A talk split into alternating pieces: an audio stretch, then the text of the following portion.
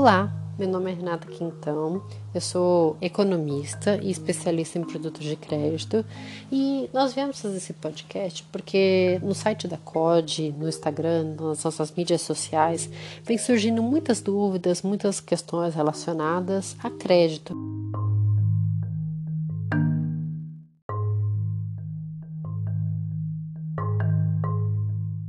Sabe agora que nesse período de pandemia muitas pessoas agora precisam de crédito, pessoas que nunca precisaram, mas agora é um momento diferente. Então a gente decidiu fazer esse podcast para explicar quais são os principais produtos financeiros disponíveis no mercado, como que os bancos fazem análise de crédito e como que a gente, a COD, o cadastro positivo, pode te ajudar nessa análise.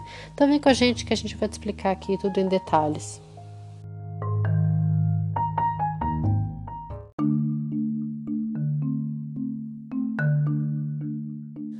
Que é a análise de crédito? É o processo de decisão dos bancos e das instituições financeiras, no qual eles decidem se aprovam ou negam o crédito para uma determinada pessoa. E no que se baseia esse processo? Como eles decidem se um cliente vai ser aprovado ou negado? Basicamente, esse processo ele é feito com base no que? Na confiança, na credibilidade. Quanto mais informações o banco tiver sobre você, maior a probabilidade dele aprovar, porque ele vai confiar em você. Por exemplo, leva isso para sua vida pessoal. Se uma pessoa vier te pedir um empréstimo, o que, que você vai levar em conta? Primeira coisa, é seu relacionamento com essa pessoa. Se for uma pessoa desconhecida, alguém não tão próximo, sei lá, um vizinho que você não conhece há tanto tempo, ou um parente não próximo, a probabilidade de você não emprestar é grande. Por quê? Porque essa pessoa é ruim? Não. Simplesmente porque você não conhece essa pessoa o suficiente para confiar nela. E o contrário também ocorre. Se quem te pediu um empréstimo for um amigo próximo ou um familiar, como seu pai, sua mãe, seu irmão, a probabilidade de você emprestar é maior. Por quê? Porque essa pessoa tem uma reputação com você, você confia nela. E o banco funciona igual. Olhando do lado do banco, o que, que ele avalia na hora de conceder crédito para uma pessoa? A primeira coisa é a reputação, o relacionamento que ele tem com você. Então, se você já é um cliente de longa data, sempre pagou todas as suas contas em dia, já pegou outros empréstimos e pagou tudo em dia, não tem nada em atraso, então a sua probabilidade vai ser alta de ser aprovado.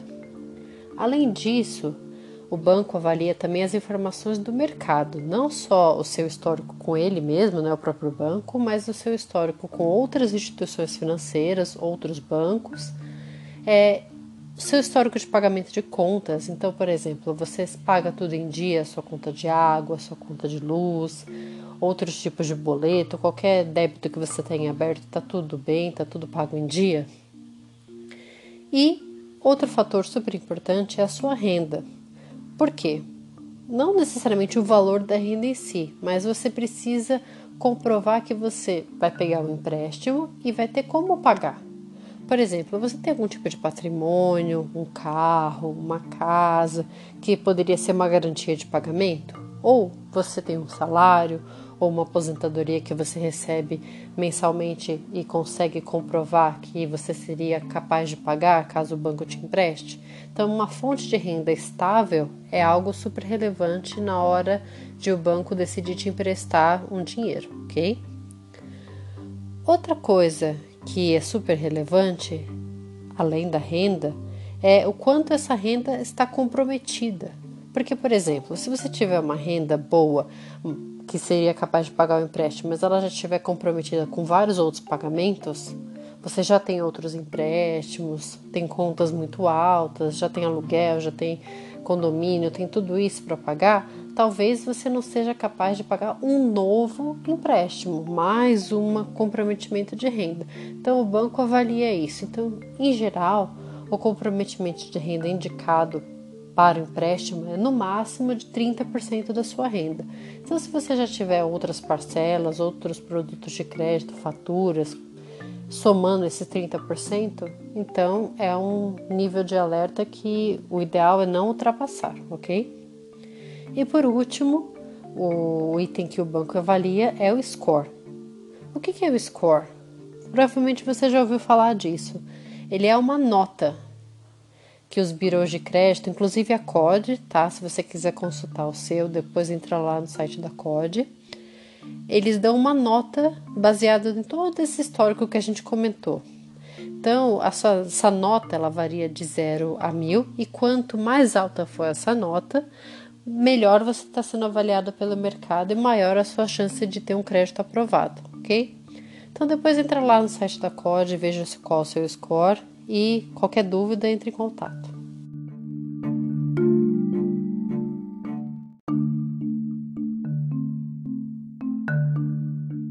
E o que é o cadastro positivo? Como ele vai poder te ajudar nessa hora de buscar crédito no mercado?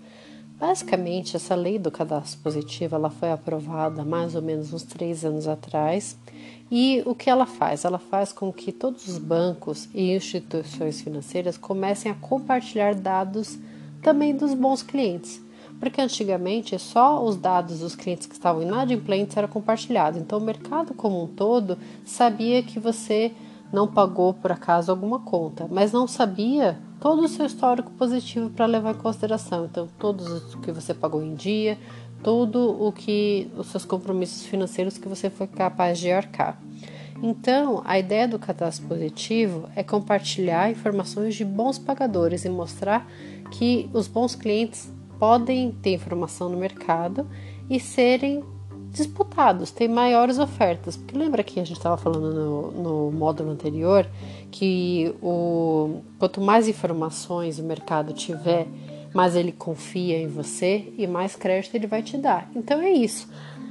O banco antes ele guardava as informações só para ele. Agora que as informações boas são compartilhadas, além de receber a oferta de crédito do seu próprio banco, você vai ser capaz de pesquisar também em outros bancos outras instituições financeiras, nas tais das fintechs, que nada mais é do que é, empresas online que são, ofertam crédito e geralmente elas conseguem condições um pouco melhores, talvez um parcelamento maior ou taxas de juros mais baixas. Então, a ideia do cadastro positivo é compartilhar boas informações para que os bons clientes recebam várias ofertas, eles não fiquem limitados somente a instituições financeiras com as quais eles têm relacionamento, tá? E o que, que mudou no final do ano passado? Antes, no começo dessa lei, o cliente tinha que autorizar o compartilhamento de dados. Ele ia lá na instituição financeira que ele tem relacionamento ou em um dos birôs de crédito e autorizava: ah, eu quero compartilhar é, os meus dados de histórico de pagamentos.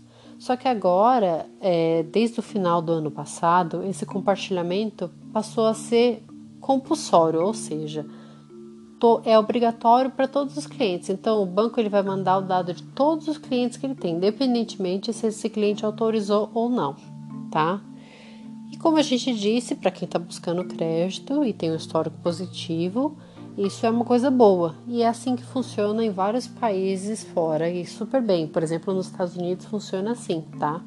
E por que, que é bom também? Não só as empresas vão ter acesso a tudo de informação disponível que tem sobre você no mercado, como você também. Então, se você entrar lá no site da COD, além do seu score, que é aquela nota que a gente comentou no módulo anterior, você vai ter acesso a todo tipo de informação disponível sobre você no mercado. Então, todos os empréstimos, todos os cartões, todos os limites, todos os pagamentos. Então, tudo o que o mercado vê sobre você, você também vai ser capaz de ver. Inclusive, se tiver algum débito em aberto também, você vai ser capaz de ver e negociar. Então, você tem maior visibilidade sobre como o mercado está te analisando. Que antes isso era uma caixinha preta, a gente não sabia como que era avaliado, qual que era a nota, e agora isso fica um pouco mais aberto e você é capaz de ter acesso às suas informações. Então, o cadastro positivo vem trazer transparência, ok? Então, é algo super positivo. Mas ainda assim, por algum motivo, é, você não se sente confortável e quiser não compartilhar suas informações, basta procurar a própria COD ou o seu banco e fazer a opção por não compartilhar, ok?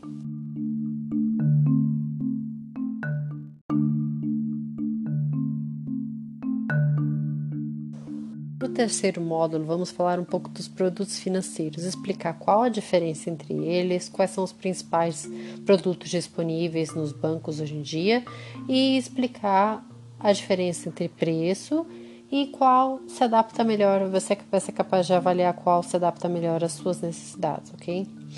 Então, em primeiro lugar, o produto que nós vamos descrever aqui é o cheque especial. O que é o cheque especial? Ele é um limite adicional na sua conta corrente para uso emergencial. Foque bem nisso. Ele é emergencial, por quê? Porque ele é um produto mais caro. Então, realmente, ele só é para ser usado em situações que realmente você não consegue se planejar previamente e pegar outro tipo de crédito. Por exemplo, é, você passou um cheque e na sua conta tem só 100 reais e o cheque é no valor de 110 reais. Para evitar que esse cheque não seja compensado e você tenha algum tipo de problema com inadimplência, você pode usar o seu cheque especial, essa diferença de 10 reais no saldo do cheque especial e um dia, dois, você acaba compensando depois, fazendo um depósito e esse valor é compensado, ok? Mas lembrando que esse é o produto mais caro, a taxa de juros dele está em torno de 8% ao mês, e então, se você pudesse planejar e utilizar outros produtos que a gente vai descrever um pouco mais para frente, faz mais sentido, ok? O segundo produto que nós vamos descrever aqui é o cartão de crédito. O que é um cartão de crédito? Esse é um produto já bem conhecido dos brasileiros, né? Ele é um limite, um cartão que você pode ir passando as suas contas ao longo do mês. E no final do mês, você vai receber todos os seus pagamentos que você foi lá na loja, no mercado, tudo de uma vez na chamada fatura, ok?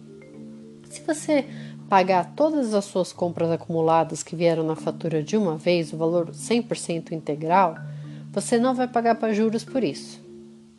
Mas, em compensação, se você fizer um pagamento parcial, ou que a gente chama de pagamento menor do que o 100%, né, o pagamento entre o mínimo e o, e o máximo da fatura, mas não o valor integral, esse valor ele vai incidir juros.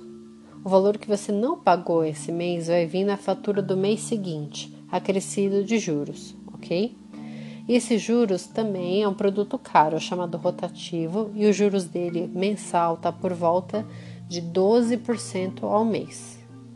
Se em um mês, na fatura seguinte, você não conseguir pagar novamente, automaticamente o banco vai transformar isso em parcelado para você, que é o próximo produto que a gente vai explicar. O maior objetivo é não deixar você se endividar então, o prazo máximo de um crédito rotativo, por ser um crédito emergencial e caro, é de no máximo um mês. Senão, automaticamente vira um parcelamento. Por último, o último produto que a gente vai descrever aqui são os empréstimos parcelados. O que são empréstimos parcelados? Como o próprio nome diz, e você pega um valor e vai pagando mensalmente em parcelas. Podem ser 12, 13, 14 ou até mais. Por exemplo, quando um crédito imobiliário chega a até 30 anos ou mais, ok? Então depende do tipo de produto, mas sempre o conceito é que você pega um valor e vai pagando ele ao longo dos meses em parcelas, ok? Quais os principais tipos de parcelados que estão disponíveis no mercado?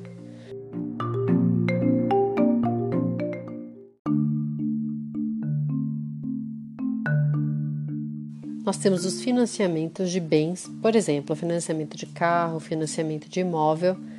E geralmente esse tipo de crédito é o mais barato. Por quê? Porque ele tem uma garantia atrelada.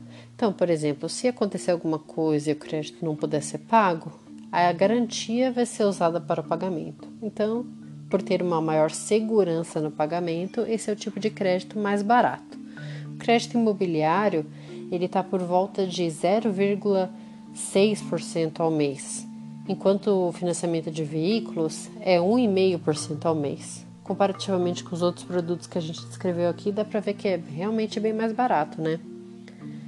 Depois, o tipo de parcelado que é bem comum, que também com certeza muita gente já ouviu falar, é o consignado.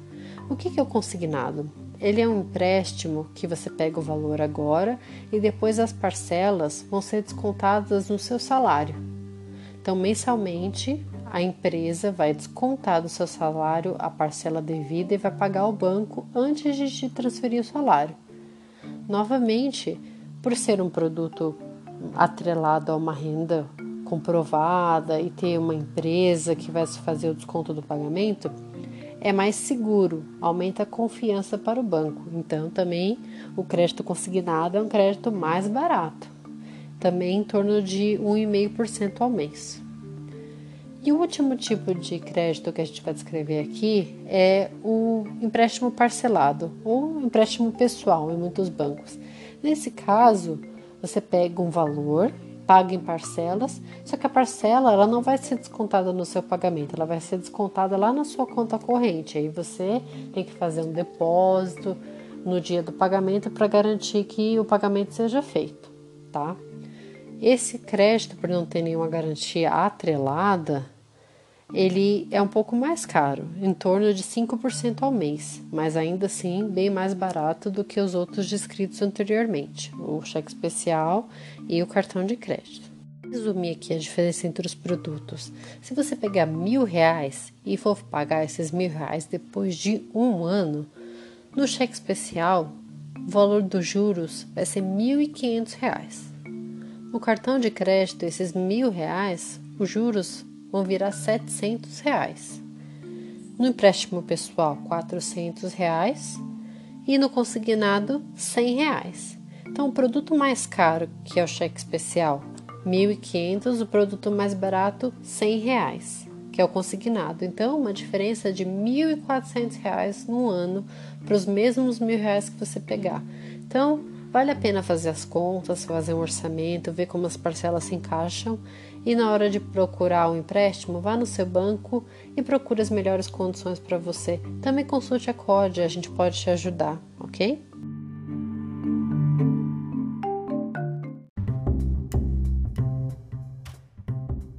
É isso, gente. Nosso podcast fica por aqui hoje, mas fiquem à vontade para nos procurar por todos os canais, pelo próprio site, pelo Instagram, qualquer dúvida, porque a gente pode fazer próximos podcasts aqui para esclarecer, porque o ideal é ter uma transparência, a gente quer comunicar e que todo mundo conheça um pouco mais esse mercado financeiro e a gente chegue no ponto em que todo mundo tem um conhecimento bom.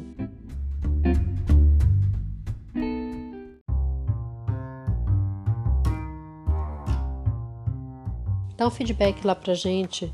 Entra no canal, no Instagram, no site, tira suas dúvidas, fala se você gostou ou não, dê ideias para os próximos podcasts, porque o que a gente quer é que você fique informado, compartilhar o máximo de informação possível. Vem com a gente!